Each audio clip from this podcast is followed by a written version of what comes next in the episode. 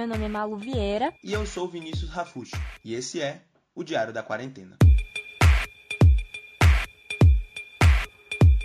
Oi pessoal, como é que vocês estão? Espero que bem e sejam bem-vindos ao oitavo episódio do Diário da Quarentena. Oi, oi, gente, tudo bem? Então, como sempre, a gente começa com aquele giro de notícias no Brasil e no mundo. Bom, aqui no Brasil a gente chegou à marca de mil mortos pelo novo coronavírus. Segundo as últimas atualizações do Ministério da Saúde, que aconteceram hoje, dia 10 de abril, às 17h45, o país tem 1.056 óbitos em 19.638 casos confirmados. São Paulo segue sendo o estado mais afetado, onde soma 7.480 infectados e 496 mortes. Em Roraima, um índio da etnia Yanomami morreu aos 15 anos. Ele foi a terceira vítima do estado, que tem pouco mais de 60 casos. No mundo, os Estados Unidos agora assumiu o posto de segundo país com mais mortes pelo novo coronavírus. Depois de passar a Espanha, chegou a 18.002 mortes e se aproximou da Itália, que tem 18.849 óbitos e segue sendo o país com mais mortes pelo Covid-19. A tendência é que os Estados Unidos alcance o país europeu, alcance a Itália e ultrapasse em número de mortes. A Espanha vem logo depois, com 15.970, seguido da França, com 13.197 mortes. Depois vem o Reino Unido, com 8.958 mortos. Por lá, na Terra da Rainha, a boa notícia foi que o premier Boris Johnson deixou a UTI, ele que foi contaminado pelo novo coronavírus, mas ainda está se recuperando e em isolamento. O Ministério da Saúde divulgou na noite de ontem, quinta-feira, dia 9 de abril, a chegada de um avião da Força Aérea Brasileira, com um carregamento de 1 milhão de testes rápidos. Além dos testes, foram encomendados 1 milhão de máscaras e 2.250 óculos de proteção. Esse lote que chegou aqui no país é uma das remessas de uma doação feita pela empresa Vale, que soma um total de 15,8 milhões de equipamentos de proteção individual, os EPIs, e 5 milhões de testes rápidos. O Ministério divulgou que, do total de testes, 570 mil deles serão distribuídos pelos estados, enquanto 180 mil deles vão para as pesquisas. Os outros 247 mil irão ficar em um estoque do Ministério da Saúde, que pretende usar de forma estratégica. Os estados devem usar os testes recebidos nos profissionais de saúde e de outras áreas essenciais, como policiais e bombeiros. Eles devem ser aplicados após sete dias desde o primeiro sintoma respiratório. Como o teste fica pronto em 20 minutos, a ideia é utilizar nesses profissionais e evitar que eles precisem entrar no isolamento de 14 dias, para saber se eles realmente estão infectados ou não. Se eles descobrirem que estão sem o vírus, voltam mais rápido ao trabalho de servir a população. O Brasil já tinha recebido um lote de testes no dia 30 de março, quando chegaram 500 mil unidades para serem distribuídas. Aqui em Salvador, as blitz com testes rápidos voltarão a acontecer a partir de segunda-feira, dia 13 de abril, das 8 às 12 horas e das 14 às 18 horas, em diferentes bairros da cidade. Para essa nova fase da operação, 100 mil testes vão ser aplicados nos motoristas que estiverem passando nesses locais. O protocolo vai seguir o mesmo. Os agentes da Transalvador vão medir a temperatura. Caso ela esteja acima de 37,8 graus, a pessoa vai encostar o veículo e um outro agente da Secretaria de Saúde vai colher a amostra. O resultado chegará por SMS e fica pronto em 20 minutos. O teste tem confiabilidade de 80%. Caso o resultado seja positivo, a pessoa é orientada a iniciar o isolamento domiciliar e a Secretaria de Saúde entra em contato para dar mais informações. Em Curitiba, um médico foi agredido ao dar um possível diagnóstico de Covid-19 para um paciente. O profissional de saúde Igor Kazuo Onaka levou um soco no rosto de um homem que chegou ao hospital com sintomas gripais moderados e falta de ar. Ao ser informado que era uma suspeita de coronavírus e que por isso seria transferido para o hospital evangélico, bateu no rosto do médico. Felizmente, ele não teve nenhuma fratura no osso do rosto. Um boletim de ocorrência foi registrado contra o agressor, que não teve o nome revelado. A Secretaria de Saúde de Curitiba informou em nota que repudia a agressão e se solidariza com a vítima. Uma medida publicada no Diário Oficial durante o dia 1 de abril autoriza a antecipação da formatura para alunos de medicina que já cumpriram 75% da fase de internato. O objetivo é que esses estudantes que já adquiriram uma certa experiência auxiliem na linha de frente na luta contra o novo coronavírus.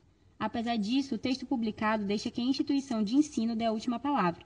Até agora, pelo menos 35 universidades não deram data de formatura, não se manifestaram ou negaram a antecipação. Muita gente tem achado que, quando se fala da Covid-19, a cloroquina é a salvação em forma de medicamento. Então, hoje resolvemos falar um pouquinho sobre o seu uso original e o tratamento do novo coronavírus. Se liga. Bom, antes de qualquer coisa, é muito importante ressaltar que ainda não existe nenhum medicamento específico para tratar o vírus. Nenhum medicamento é totalmente indicado. Isso acontece porque ainda não há nenhuma comprovação científica que prove o sucesso de algum produto farmacêutico. Mas de onde é que tiram toda essa afeição pela cloroquina? O fármaco utilizado para o tratamento de malária, artrite reumatoide e lúpus foi utilizado em alguns pacientes com Covid-19 e realmente alguns se curaram. Além disso, um estudo francês feito pelo médico e professor Didier Roy, publicado em meados de março, defendia o uso do medicamento. Porém, esse estudo dividiu a comunidade científica. Ele possuía algumas contradições e, além disso, levava em conta uma pesquisa com um grupo de apenas 30 pessoas. Normalmente, pesquisas de medicamentos precisam de várias etapas, como o teste de laboratório, chamado in vitro, o teste em animais e o teste em pessoas. Esses testes em pessoas precisam de um grupo muito maior, dividido em subgrupos para que os efeitos colaterais e a eficiência do remédio sejam realmente validados. Claro que na situação em que a gente se encontra, não dá para explorar todos os passos de um cenário ideal. A gente precisa de algo muito mais imediato. Mas mesmo assim, 30 pessoas é um grupo muito pequeno para validar a eficiência de algo tão sério. Por isso, o professor aumentou o grupo de pesquisa para 80, mas a comunidade científica continuou com o pé atrás. O número ainda era pequeno, a pesquisa ainda era duvidosa. O próprio ministro da Saúde francês, Olivier Véran, disse que não haviam resultados significativos em termos estatísticos. Além disso, o pronunciamento da OMS ainda era de que, até agora, nenhum produto farmacêutico se mostra seguro e eficaz no tratamento do novo coronavírus. Por isso, segundo informações da BBC, a França vai iniciar uma pesquisa grande junto com outros países europeus, chamada de Discovery. Nela, mais de 3 mil pessoas irão participar, e além da cloroquina e a hidroxicloroquina, serão testados mais três antivirais, dentre eles um usado para combater a ebola e o outro o HIV. Mesmo com essa situação de incerteza, os presidentes Donald Trump e Bolsonaro defenderam o uso do medicamento, inclusive em pronunciamentos e nas redes sociais. O Brasil liberou as drogas para o tratamento de casos graves e depois para casos moderados. Isso tudo gerou uma certa euforia na população e os medicamentos simplesmente sumiram das farmácias. Quem precisava da cloroquina para tratar doenças como o lúpus se viu sem o medicamento. Por isso, hoje, para adquirir, é necessária uma prescrição médica, até porque eles são fármacos controlados. O mundo todo vem estudando os efeitos colaterais e a toxicidade da cloroquina e da hidroxicloroquina, bem como a sua eficiência nesse cenário que a gente está vivendo. No Brasil, existem dois estudos de grande porte, um da Fundação Oswaldo Cruz e outro dos hospitais paulistanos Sírio-Libanês, Albert Einstein e o Hospital do Coração. A Fundação Oswaldo Cruz, inclusive, tem constatado que a taxa de morte de pacientes medicados com a cloroquina é semelhante aos pacientes que não foram medicados. Outras alternativas também estão sendo estudadas Brasil afora para combater a doença, como a utilização do plasma do sangue de pacientes já curados. O importante é entender que até então nada está comprovado. Nenhum medicamento é 100% eficiente e, mais uma vez, o nosso presidente tem ido contra a OMS, defendendo um medicamento ainda incerto no tratamento do novo coronavírus.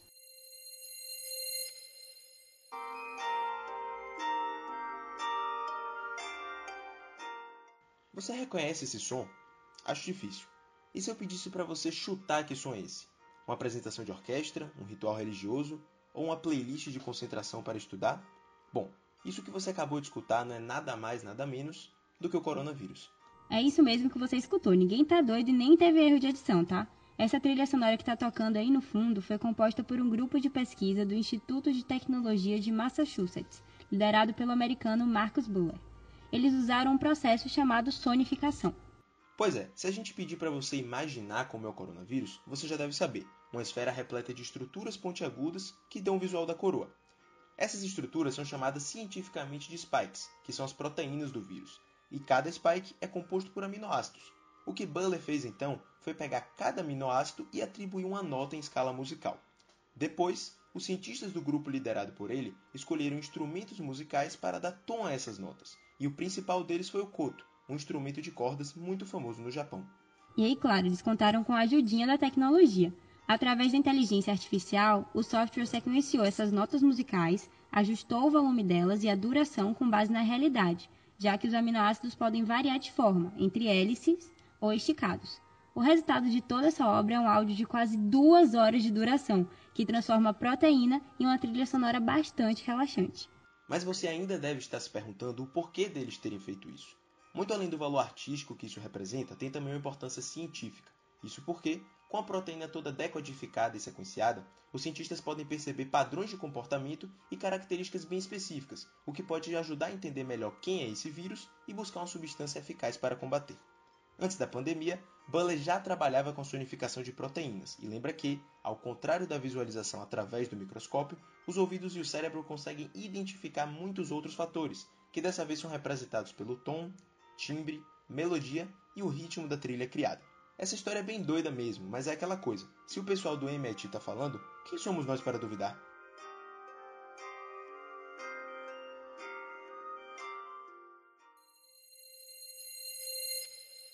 E no meio dessa pandemia mundial, você deve estar se perguntando: será que tem algum país que ainda não teve nenhum caso registrado de Covid-19? Bom, na verdade existem e são 16. Segundo a Universidade Johns Hopkins, está fazendo muitas pesquisas nesse sentido, né, no novo coronavírus, 184 países já foram contaminados pelo vírus, mas existem exceções. E essas exceções são baseadas em três quesitos. Ou os países são governados por regimes ditatoriais, ou possuem pouquíssimos recursos, ou são ilhas super afastadas com população minúscula. E se você está curioso para saber quais são esses países que ainda estão imunes, se liga. São eles Samoa, Iêmen, Lesoto, Coreia do Norte, Turcomenistão, Tajiquistão, Nauru, Tuvalu, Palau, Micronésia, Tonga, Vanuatu, Comores, Kiribati, Ilhas Marshall e Ilha Salomão, além da Antártida e das Ilhas Christmas, que não são considerados países.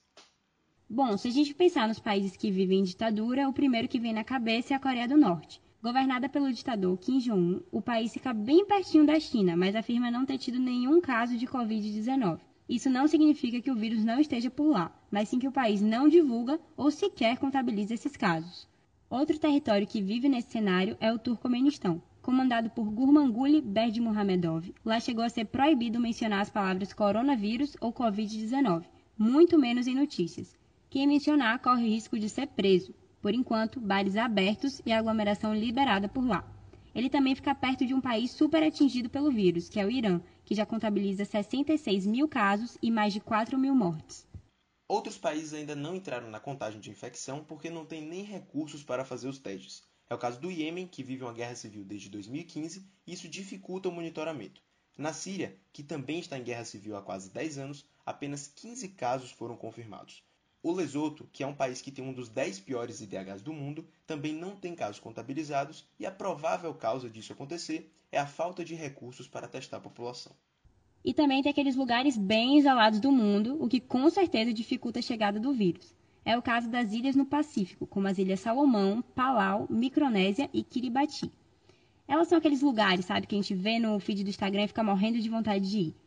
Esses lugares têm populações bem pequenas, menos de um milhão de pessoas, e são movimentados pelos turistas. Como o território está de portas fechadas, felizmente isso dificulta a contaminação. No caso da Antártida, não precisa nem explicar muito, né? O continente não tem nem população fixa, já que é dependente da estadia de pesquisadores para fazer estudos no meio de todo aquele gelo. Bom, pessoal, esse foi o nosso podcast de hoje, mais um episódio do Diário da Quarentena. Queria agradecer a companhia de vocês e até uma próxima. Espero que vocês tenham curtido as curiosidades e até segunda-feira, dia de entrevista. Com certeza vai ser muito legal.